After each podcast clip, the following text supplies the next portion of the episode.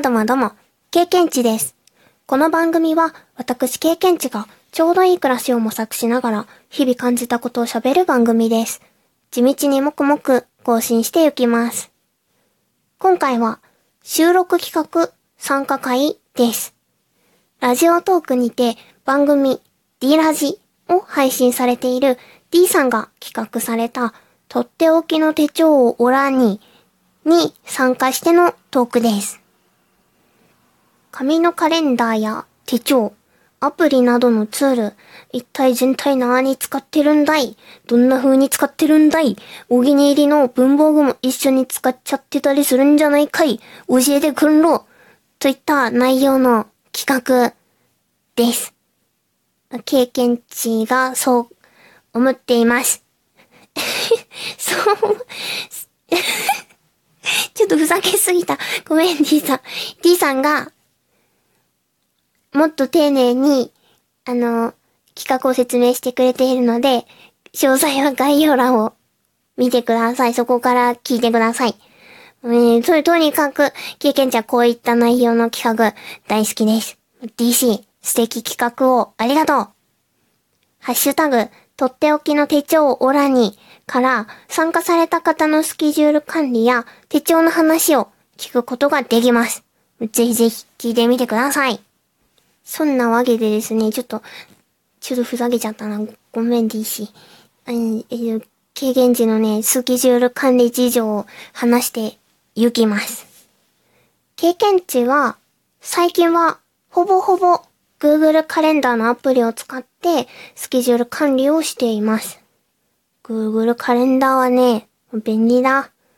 もうスマホがあれば、スケジュール登録できるし、メモも書き込めるし、こう、時間もね、ペペペっと選択して、あの、この時間からこの時間って入力すれば OK って感じなのと、あといろんなデバイスからね、確認できたりもするので、もう便利だなって思って使っています。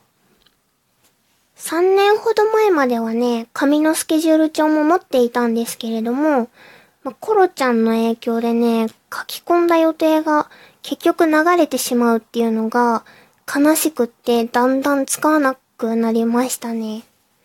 アプリならこう何事もなかったかのようにね、なって経験値的にはダメージが少なかったです。それからはですね、もう Google カレンダーでほとんどスケジュール管理は、まあ、把握できたりもするなって感じるように、感じるようになって、スケジュール帳は持たなくなりました。そうしてですね、まあ、今はというと、Google カレンダー含めて、カレンダーを3種類使っています。アプリの他にですね、壁掛けのカレンダーと七十二個カレンダーが部屋にあります。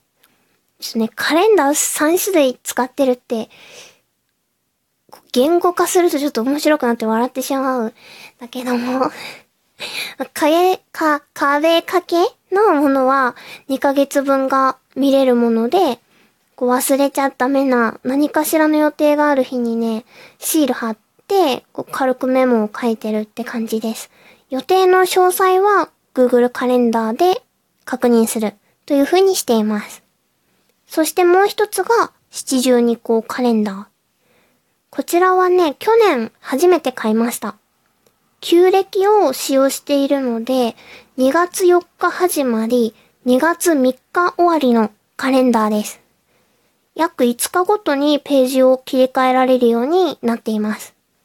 七十二項の他にね、大安や仏滅っていう六曜と月の満ち欠けも一緒に載っているカレンダーです。七十二項ってなんじゃらほいと気になった方はですね、七十二項に関するトークを過去に配信しているので、概要欄からチェックしてみてください。季節のね、移り変わりとか、旬のものとか、昔からの言い伝えみたいな、そういったことがお好きな人に特に刺さると思います。さてさて、デジタル1種類とアナログ2種類のカレンダーを使っている現在の経験値なんですけれども、シール集めにハマっています。紙のね、スケジュール帳を使っていた時は、文房具もいろいろ集めていたんですけれども、今はね、もうパラシールですね。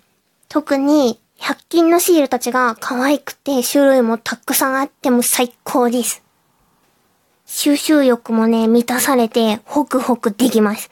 みんなね、100均のシールコーナーへ、GO だ。ちなみに、ボールペンは0.5ミリ以上の太さが好きです。線をね、ブイブイかける太さが好きです。こんな感じで、サグッと話させていただきました。なんて言ったってね、この企画はね、1分から6分程度で話そうという企画だからです。冒頭でもね、話した通り、参加した人の手帳などなどの事情をね、サクサク聞ける、ありがたい配慮がなされております。さすが D 氏です。さす D だね。改めて企画してくれて、ありがとう。それでは最後に、この番組、経験値ラジオでは、収録配信した日の誕生日の木をあたかも曲紹介をするようにご紹介しております。それでは、1月17日の経験値ラジオ、最後に1種類ご紹介しながら終わりたいと思います。満作か、満作族、品満作。それではそれでは、終わり、さよなら、プチッ。